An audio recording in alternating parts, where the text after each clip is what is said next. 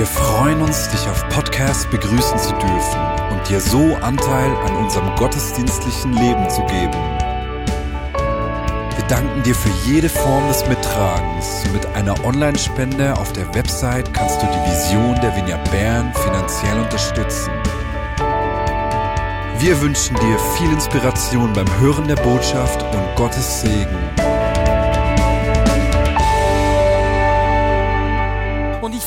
Dass wir heute diese Predigt zu zweit halten werden. Philemon Moser, der den Bereich äh, Dienst am Nächsten und den Bereich Mission leitet in der Vineyard Bern und ich werden die Predigt zusammenhalten. Ich mache den ersten Teil und Philemon macht den zweiten Teil.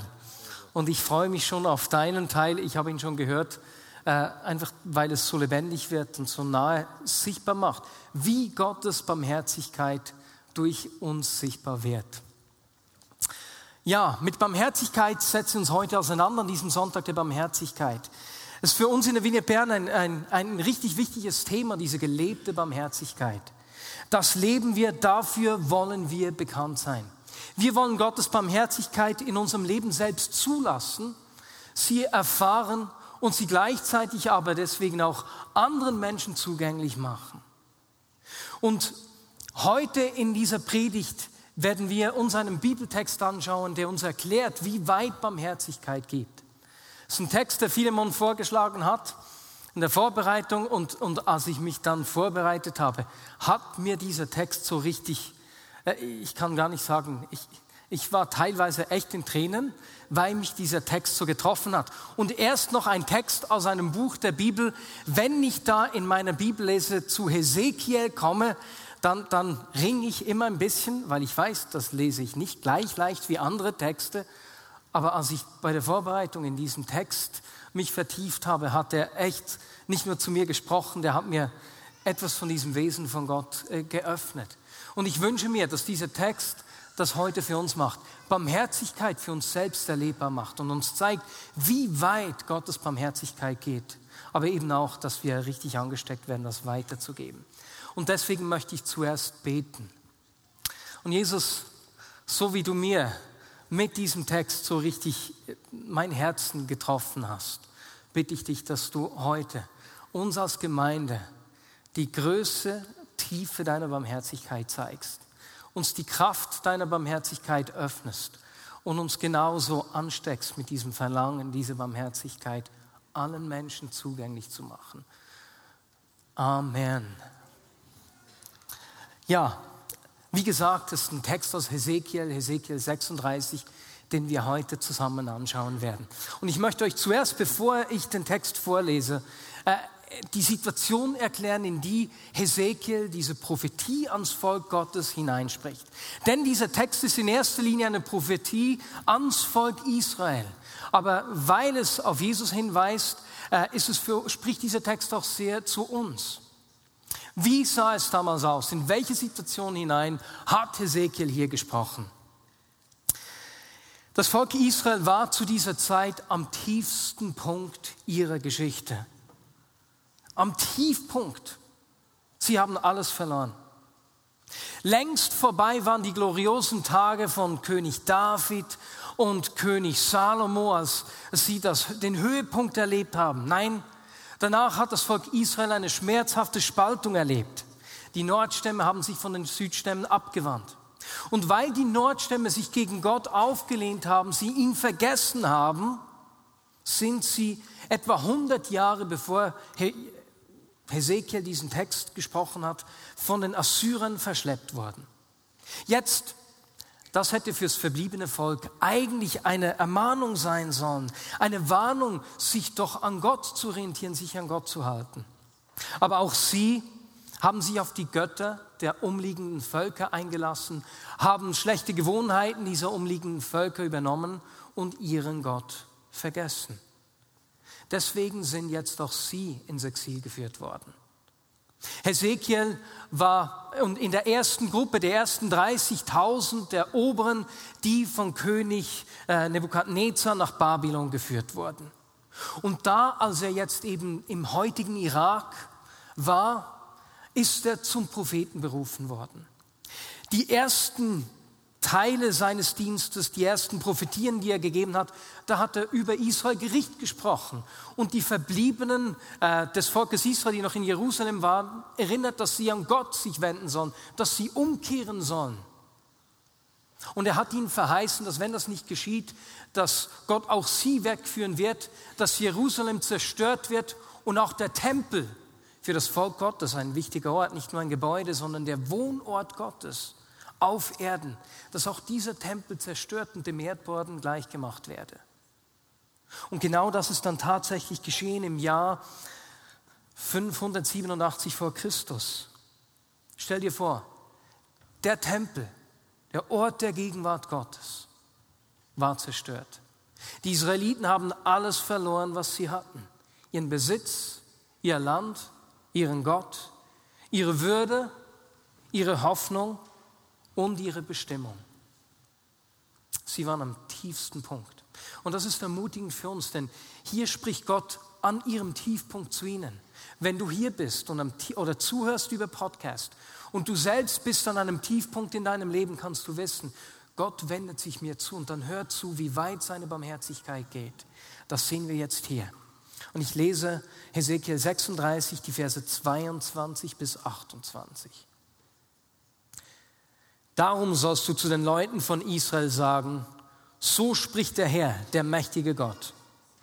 Nicht euretwegen greife ich ein, ihr Leute von Israel, sondern wegen meines heiligen Namens, den ihr überall in Verruf gebracht habt, bei allen Völkern, zu denen ihr gekommen seid. Ich werde meinem großen Namen, den ihr entehrt habt, wieder Ehre verschaffen. Alle Völker sollen erkennen, dass ich der Herr bin, wenn ich mich vor ihren Augen an euch als der heilige Gott erweise. Da sage ich, der Herr, der mächtige Gott. Ich hole euch aus den Völkern und sammle euch aus allen Ländern und bringe euch in euer Land zurück. Dann gieße ich reines Wasser über euch aus und ihr werdet rein sein. Von allen euren Unreinheiten und von allen euren Götzen werde ich euch reinigen. Und ich werde euch ein neues Herz geben und euch einen neuen Geist schenken. Ich werde das Herz aus Stein aus eurem Körper nehmen und euch ein Herz aus Fleisch geben. Und ich werde euch meinen Geist geben, damit ihr nach meinem Gesetz lebt und meine Gebote bewahrt und euch danach richtet. Und ihr sollt in dem Land leben, das ich euren Vorfahren gegeben habe. Ihr werdet mein Volk sein und ich will euer Gott sein. In diesem Text verspricht Gott seinem Volk fünf Dinge, die, die für unser Verständnis für Barmherzigkeit und wie weit es gibt absolut entscheidend sind. Und ich möchte auf diese fünf Dinge eingehen. Das erste Versprechen von ihm war, ich bringe euch in euer Land zurück. Ich sammle euch, wo auch immer ihr seid. Zweitens, ich werde euch reinigen, waschen, ihr werdet rein sein. Drittens, ich werde euch ein neues Herz geben. Viertens, ich werde euch meinen Geist geben. Und zu guter Letzt, ihr werdet mein Volk sein und ich will euer Gott sein. Jetzt, was bedeuten diese fünf Punkte? Was, wie zeigt uns das, wie weit Gottes Barmherzigkeit geht? Beginnen wir beim ersten Punkt. Er verspricht ihnen, dass er sie in ihr Land zurückführt. Die Prophetie beginnt mit dieser Zusage, dass Gott eingreift, dass er sie in ihrer, im Exil nicht alleine lässt, dass er sich ihnen zuwendet und sie herausführt, egal wo sie sind. Und zwar nicht, weil sie umgekehrt wären, nicht, weil sich etwas bei ihnen verändert hätte, nein, sondern weil er sich treu ist, sogar dort, wo Menschen ihm untreu sind. Und das begeistert mich hier. Er gibt den Menschen hier nämlich neue Hoffnung. Und es begeistert mich, weil wir hier sehen, dass Barmherzigkeit nicht an Bedingungen geknüpft ist. Und genauso verschenken auch wir uns, wenn wir uns irgendwie einsetzen für Menschen, nicht weil sie es verdient haben. Es ist auch in unserem Wirken nicht an Bedingungen geknüpft, sondern weil Barmherzigkeit ein Aspekt des Wesens Gottes ist und wir das Vorrecht haben, als seine Nachfolger sein Wesen sichtbar zu machen und nichts eben von den Menschen zu erwarten.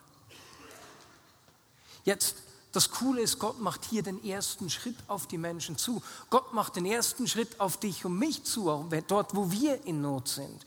Und er führt dann sein Volk aus dem babylonischen Exil heraus. Aber es bleibt nicht bei dieser ganz praktischen Hilfe. Diese Verheißung geht noch weiter. Es folgt nämlich eine zweite. Ich werde euch reinigen.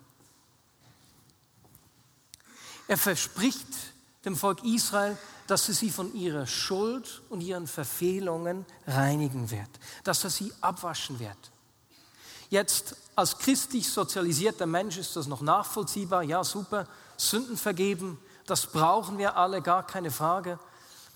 Aber weißt du, die, diese Vergebung ist das eine, das, das, was das bewirkt, geht ungleich viel weiter, als wir schlechthin so schnell mal denken würden.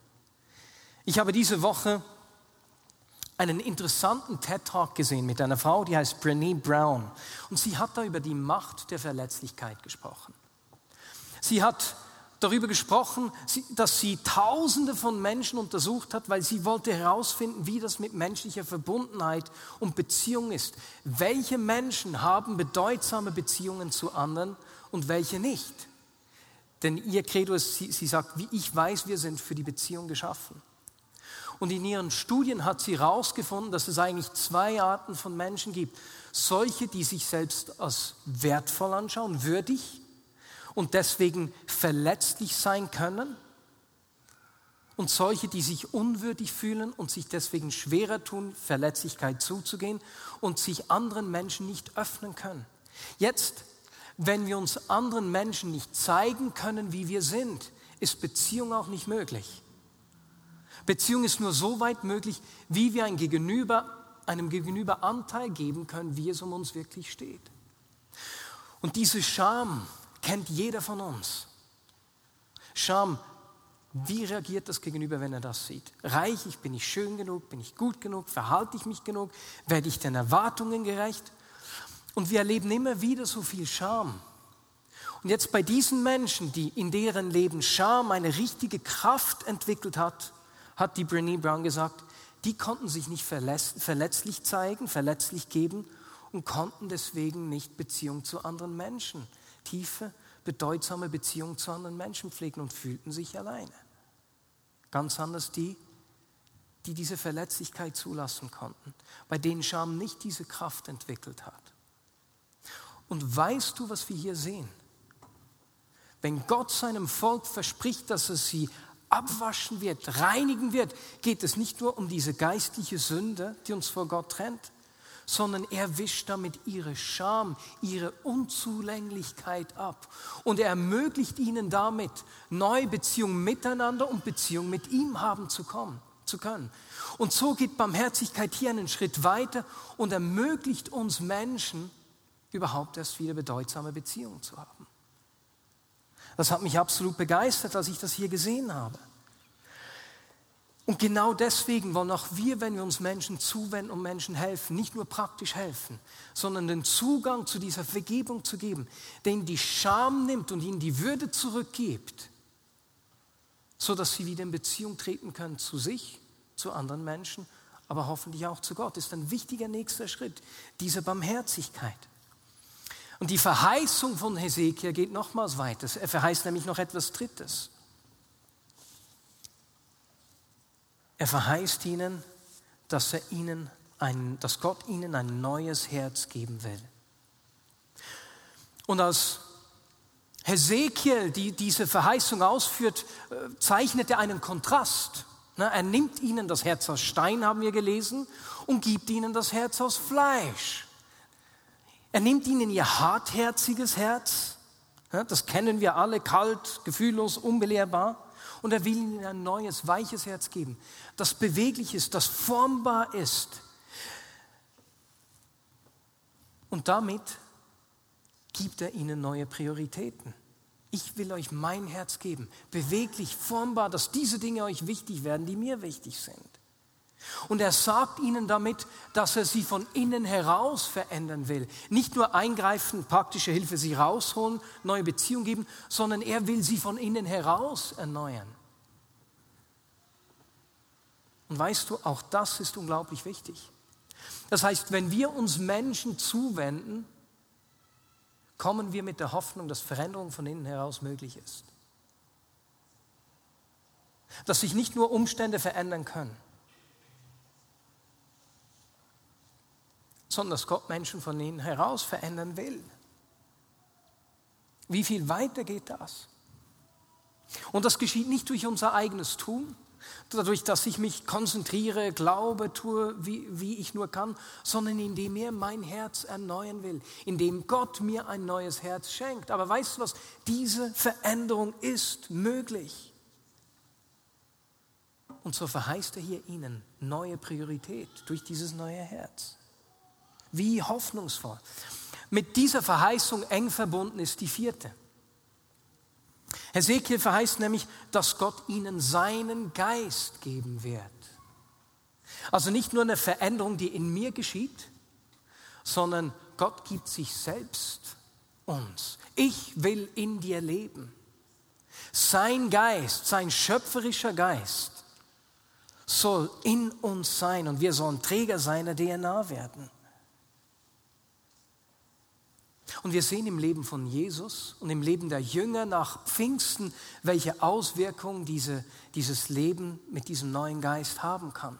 Die Veränderung, die da geschehen kann, wie die Kraft Gottes kommt und unsere Möglichkeiten plötzlich nicht mehr an unseren Fähigkeiten beschränkt sind. Wie wir erneuert, erfrischt werden, erinnert an das, was Jesus sagt. Wie, wie wir von innen heraus unseren Sein Wort halten wollen. Er will in uns leben. Und so geht diese Barmherzigkeit so weit, dass er uns sich selbst schenken will. Und damit erhalten wir nicht nur eine neue Priorität, sondern eine neue Realität. Es ist der Ort, wo der Himmel die Erde berührt. Und wir beginnen aus Gottes Realität heraus zu leben. Und deswegen ist die letzte Verheißung, die die Bestimmung und die neue Identität zum Ausdruck bringt, äh, die, die Hesekiel hier seinem Volk gibt, ihr werdet mein Volk sein und ich will euer Gott sein. Ist das nicht unglaublich?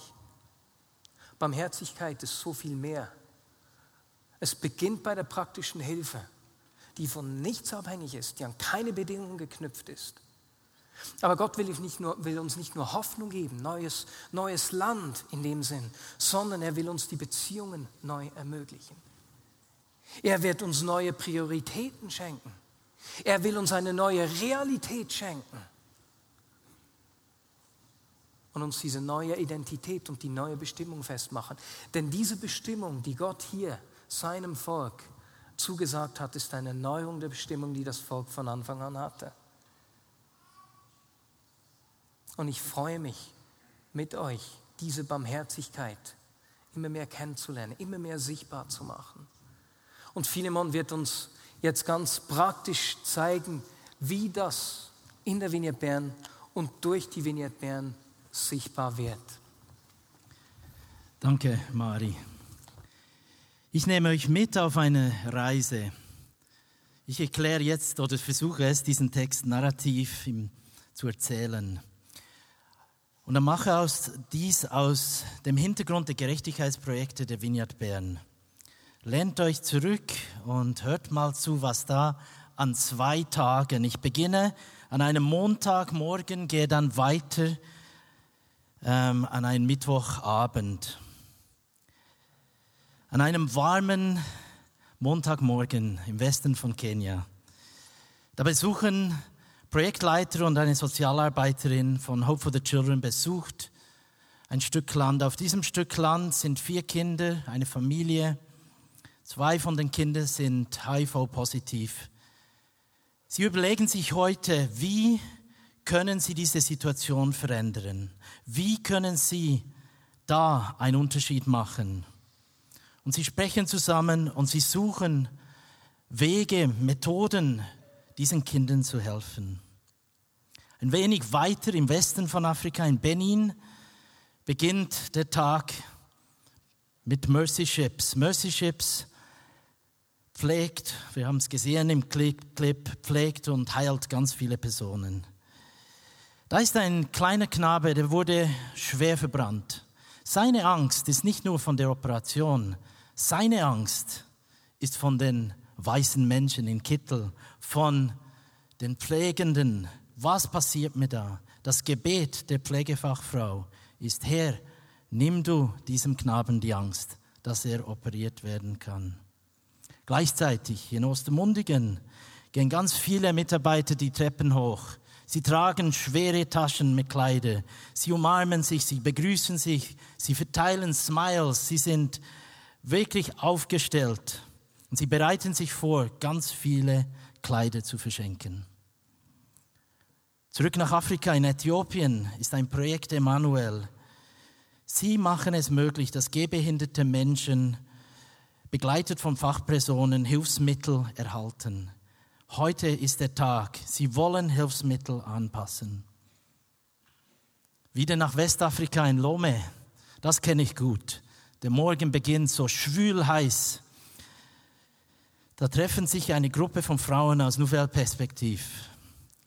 Sie treffen sich in der Kirche, sie beten zusammen, sie singen zusammen und sie tauschen und sie geben ihre Rückgestattungsbeiträge ab. Das gefällt mir, dieses Bild. Es passiert da etwas ganzheitliches. Sie beten, sie singen in der Kirche und gleichzeitig bezahlen sie ihre Rückerstattungsbeiträge zurück. Jetzt weiter wieder in die kalte Welt nach Moldawien. Da bläst ein ganz starker Wind übers Feld. Tobi und Urs sind Bauern, die treffen sich da. Die sagen, wir wollen den Kleinbauern hier helfen. Wir wollen sie fördern zu neuem Denken, dass sie neues Denken aufnehmen, ausbrechen aus gewohnten Mustern. Es kann doch nicht sein, dass all diese Acker da brach liegen. Wir brauchen Saat, wir brauchen neue Ideen.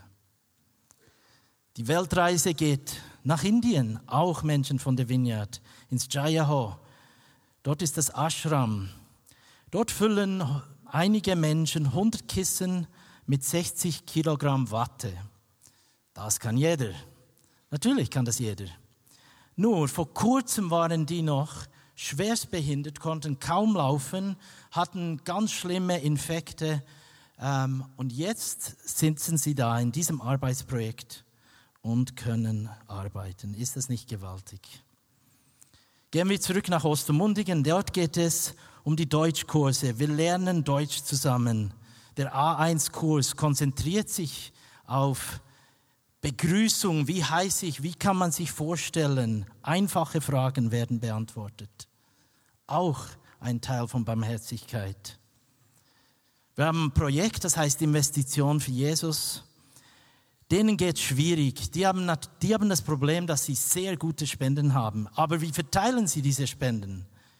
Da sitzen sie zusammen, sie tauschen aus, sie verhandeln, sie beten, sagen, Herr, hilf uns, dass wir diese Spenden richtig verteilen. Und sie machen das gut und sie verteilen diese Spenden.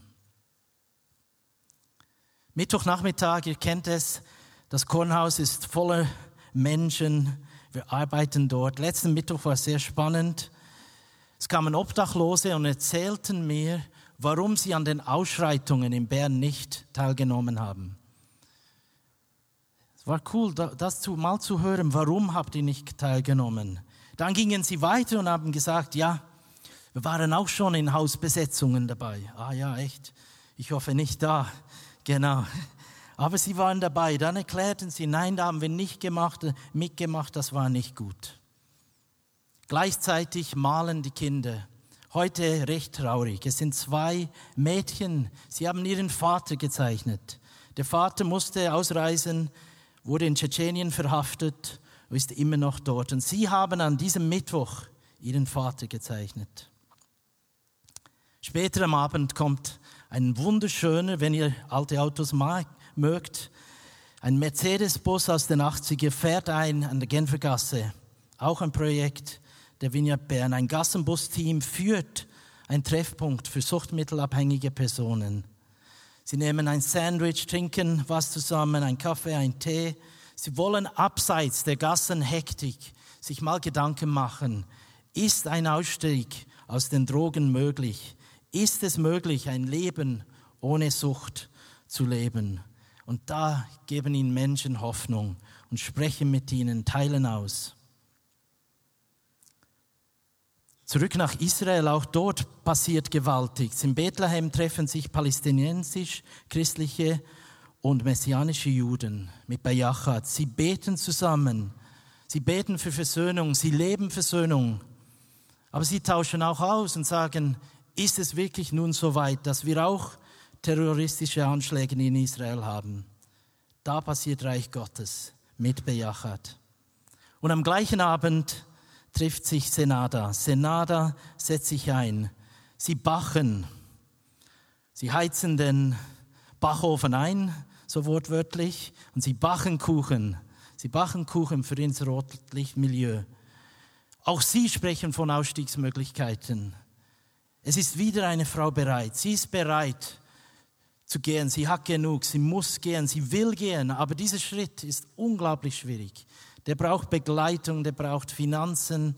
Sie besprechen das als Senada. Wie können wir uns da einsetzen?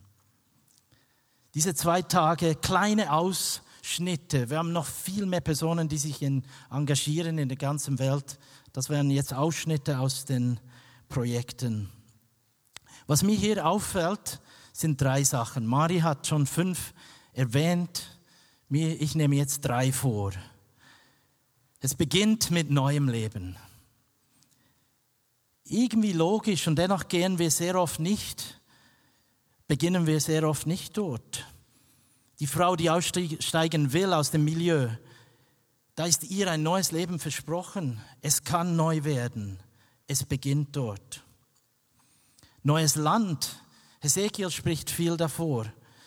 Davon neues Land ins in Griechenland war dieses Jahr ganz viele von uns, die warten, dass ein europäisches Land sie aufnimmt, dass sie nicht mehr in diesen Militärcamps gestrandet sind. Die Neuwerdung, also dass ein messianischer Jude über den Grenzpunkt gehen kann und sich mit Palästinenser treffen kann zu einem Gebetstreffen, das ist Neuwerdung. Das ist unglaublich cool, ist schwierig, ist ein Wunder. Neues Land, aber auch für uns hier viele, die verschuldet sind. Wenn eine Familie endlich aus den Schulden kommt, beginnt ein neues Land. Oder die Neuwerdung für die Acker in Moldawien, die von, sind so viele Menschen, die von Armut betroffen sind und sie haben so viel Land und dieses Land können sie nicht bebauen oder es fehlen ihnen Mittel. Sie nehmen den Vers von Hesekiel einen Anspruch, der sagt, Frucht der Bäume und Ertrag der Felder. Das ist eine Verheißung. Sie nehmen das in Anspruch. Und dann erlebte ich vor einiger Zeit eine Geschichte. Ein Mann wollte sich rächen und mit Mord rächen für schlimme Ungerechtigkeit, die er erlebt hat. Er kommt zu uns ins Danino und erzählt uns das. Ein Mitarbeiter sitzt mit ihm, spricht mit ihm erklärt ihm, das ist keine Lösung. Also mit Mord dich zu rächen, da wirst du nicht neu. Und es wurde zu einer Good Story, wie Martin Benz uns erklärt hat, sogar noch mehr eine God Story, dass er niemand umgebracht hat. Gott hat da gewirkt. Viele von uns, viele Menschen warten auf Ausweise in der Schweiz. Ich will da nicht politisch diskutieren, sondern es sind Berechtigungen. Sie warten, sie haben Angst. Es ist eine Wartenszeit, dass sie doch sich niederlassen können mit ihrer Familie. Einige haben einen N-Ausweis, andere einen F-Ausweis, die Dritten haben vielleicht einen B-Ausweis. Wann geht es weiter? Wenn bekomme ich Zusage? Das ist auch neues Land für sie. Sie können neu beginnen.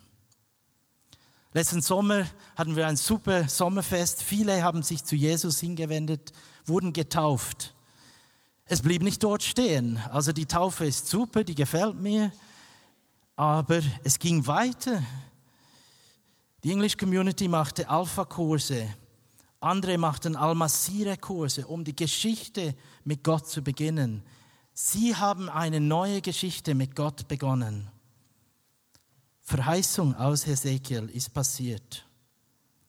Zurück nach Kenia, dass die Kinder mit Schulkleider in die Schule gehen können, ist nicht selbstverständlich. Denn sie werden gemobbt, wenn sie falsche Kleider haben oder nicht die richtigen Schulkleider. Dass sie ein Morgenessen haben, ist nicht selbstverständlich, dass sie genug Essen haben. Da ist Neuwerdung.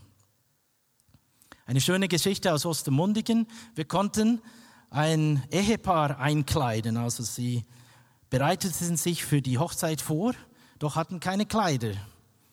So haben wir sie eingekleidet. Ein wunderschönes Brautkleid für sie und ein kompletter Anzug für ihn. Also sie wurden mit Darnkleidern, Kleider von euch, gespendet, konnten sie heiraten. Es war, es war cool. Mir fehlt noch das Bild, aber wenn ich es finde, bringe ich es mal vorbei. Klar. Also eure Kleider, die ihr spendet, auch heute war ja Kleiderspende, die machen was aus. Also sie musste kein oder konnte ja auch kein Hochzeitskleid kaufen und wollte dennoch in Weiß heiraten und das wurde möglich. Begeisternd. Würde, Gleichbehandlung, Liebe, Zuwendung, das passiert alles aus diesem Text heraus. Im Kornhaus hatte ich ein schräges interessantes Beratungsgespräch. Ein Mann war voll im Konsumrausch und musste sich jedes neue Apple-Gerät kaufen. Gut, das lassen wir sein, aber das Problem war nicht Apple, sondern die Schuldenberatung. Er hat einen Riesenberg an Schulden, weil er immer das Neueste kaufen musste. Kam zu mir sehr vertraulich und es war ihm sehr, sehr peinlich. Er hatte einen super Job, aber er war dort gefangen. Wir beteten, wir arbeiteten zusammen, wir richteten Lohnpfändungen ein und wir sperrten alle Kreditkarten, wir sperrten seine EC-Karten und er ist jetzt frei von den Schulden. Er hat das selber initiiert. Er wollte Veränderung, er wollte diese Neuwerdung. Und da denke ich, führt uns dieser Text dazu. Unglaublich schön. Es beginnt mit der Neuwerdung Beziehungen, wie Marius uns erklärt hat. Und daraus erfolgt neues Leben, ein neues Herz, neue Prioritäten. Es ist ein Verstand, Vernunft passiert. Dann kommt die Geisteskraft. Gottes Geist füllt uns. Die Lebensenergie, Wind, Ruach füllt das neue Land. Kreative Energie wird frei. Das passiert, das ist die Verheißung den wir heute wirklich anschauen und auch uns annehmen. Mir gefällt ein weiterer Teil auch vom Text.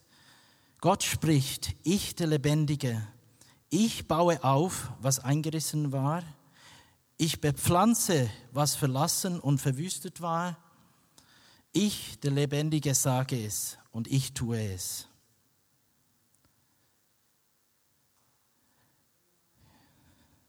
Gott wird, will mit uns diesen Neuanfang, diese Neuwerdung.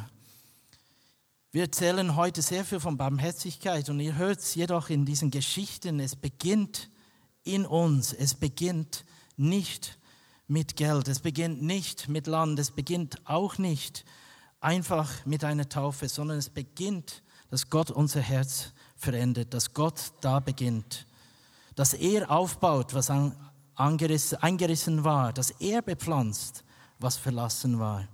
Diese Acker müssen angebaut werden. Aber gleichzeitig geht es nicht ohne unser Tun und Handeln.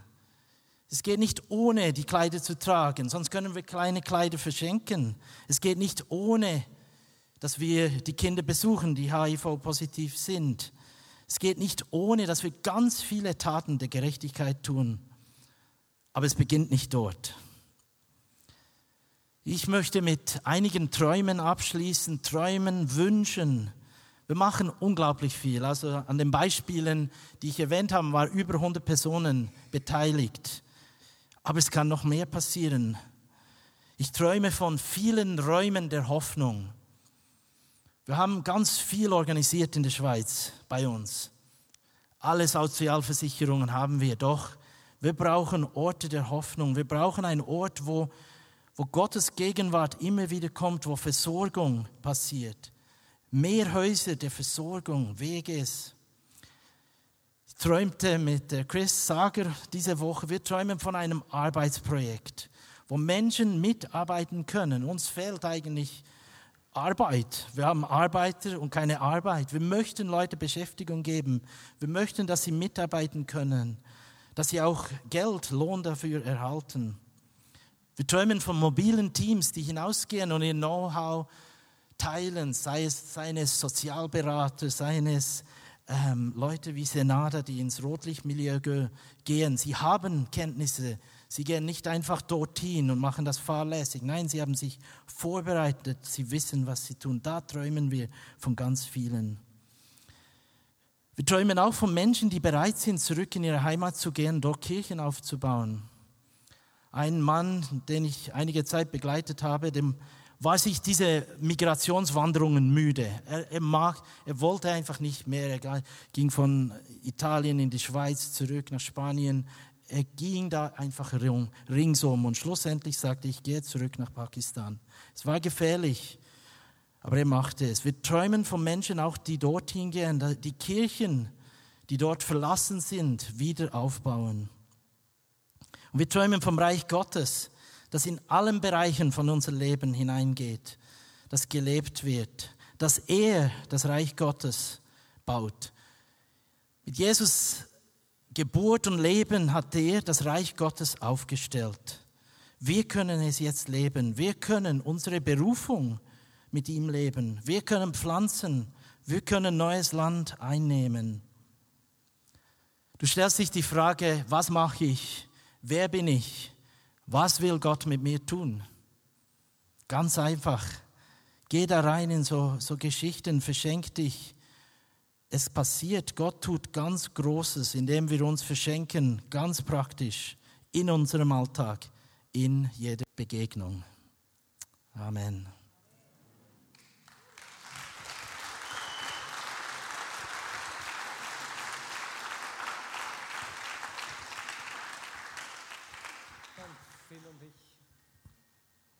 Phil und ich haben gesagt, dass wir auch noch beten wollen. Und zwar können wir vielleicht die fünf Punkte, die fünf Verheißungen, die in diesem Text nochmal auf die Folie haben. Ähm, wir wollen heute nicht beten dafür, wenn du an einem Ort diese Begegnung, diese Barmherzigkeit Gottes brauchst, kannst du wissen, er wird dir begegnen. Das ist eine Verheißung, das wird geschehen. Aber im Gebet möchten wir uns heute auf dieses Träumen fokussieren. Träumen davon, eigentlich mit Gott träumen. Wir haben diese Verheißung gesehen, die Gott seinem Volk zugesagt haben. Dinge, die durch uns auch sichtbar werden sollen. Und ich möchte mit euch zusammen träumen. Mit Gott träumen über die Dinge, die er noch durch uns tun möchte. Nicht, nicht weil wir leisten tun müssen wie ohne Ende, sondern weil wir aus dieser Ergriffenheit von ihm mit ihm träumen wollen. Jesus, wo möchtest du dich durch uns sichtbar machen? Und wenn du, wenn du mitträumen möchtest, wenn es dich auch was kosten darf, wenn er zu dir sprechen darf, dann steh doch jetzt auf. Und wir werden einfach ihn einladen, uns so richtige Downloads zu geben von den Dingen, die er mit uns machen möchte.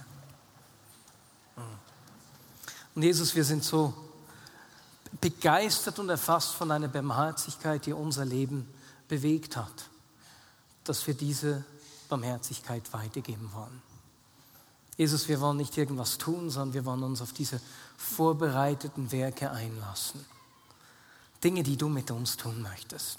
Deine Träume, die du träumst. Jesus, die vielleicht unsere Möglichkeiten heute übersteigen. Jesus, wo wir vielleicht äh, uns zu sehr schämen, um es in Angriff zu nehmen. Weil wir nicht reichen, wir bringen sie nicht. Jesus, und wir legen dir all diese Sachen hin und sagen, wir wollen mit dir träumen. Zeig uns deine Absichten. Zeige du uns die Menschen, wo du uns brauchen willst. Zeige du uns diese großen, vielleicht strukturellen Probleme, bei denen du uns Ideen geben willst und durch uns Veränderung bringen willst. Sprich zu uns. Heiliger Geist, mehr von dir. Und Jesus, ich bitte dich gerade für Menschen, die das schon lange bewegt, aber die nicht wissen, wie es konkret aussehen soll. Und wo wie ein Frust mitkommt, weil, es, weil sie keine Ahnung haben, wo soll ich denn beginnen. Jesus, ich bitte dich, dass du es in der nächsten Zeit, dass du, ganz, dass du Dinge ganz konkret werden lässt. Vater, wir beten, dass du dort, wo Saat ausgesät wurde, dass du diese aufgehen lässt. Herr, wir bitten dich um Wachstum,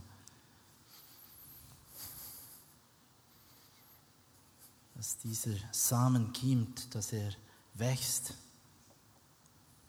den du bei uns gepflanzt hast.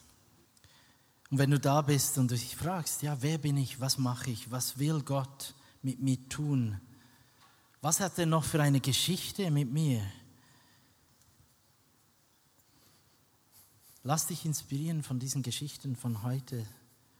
Wir alle begannen dort ganz einfach. Gott hat seine Geschichte, seine große Geschichte mit dir begonnen. Und er will sie fortfahren. Er schenkt dir Ideen. Er gibt dir Möglichkeiten. Amen.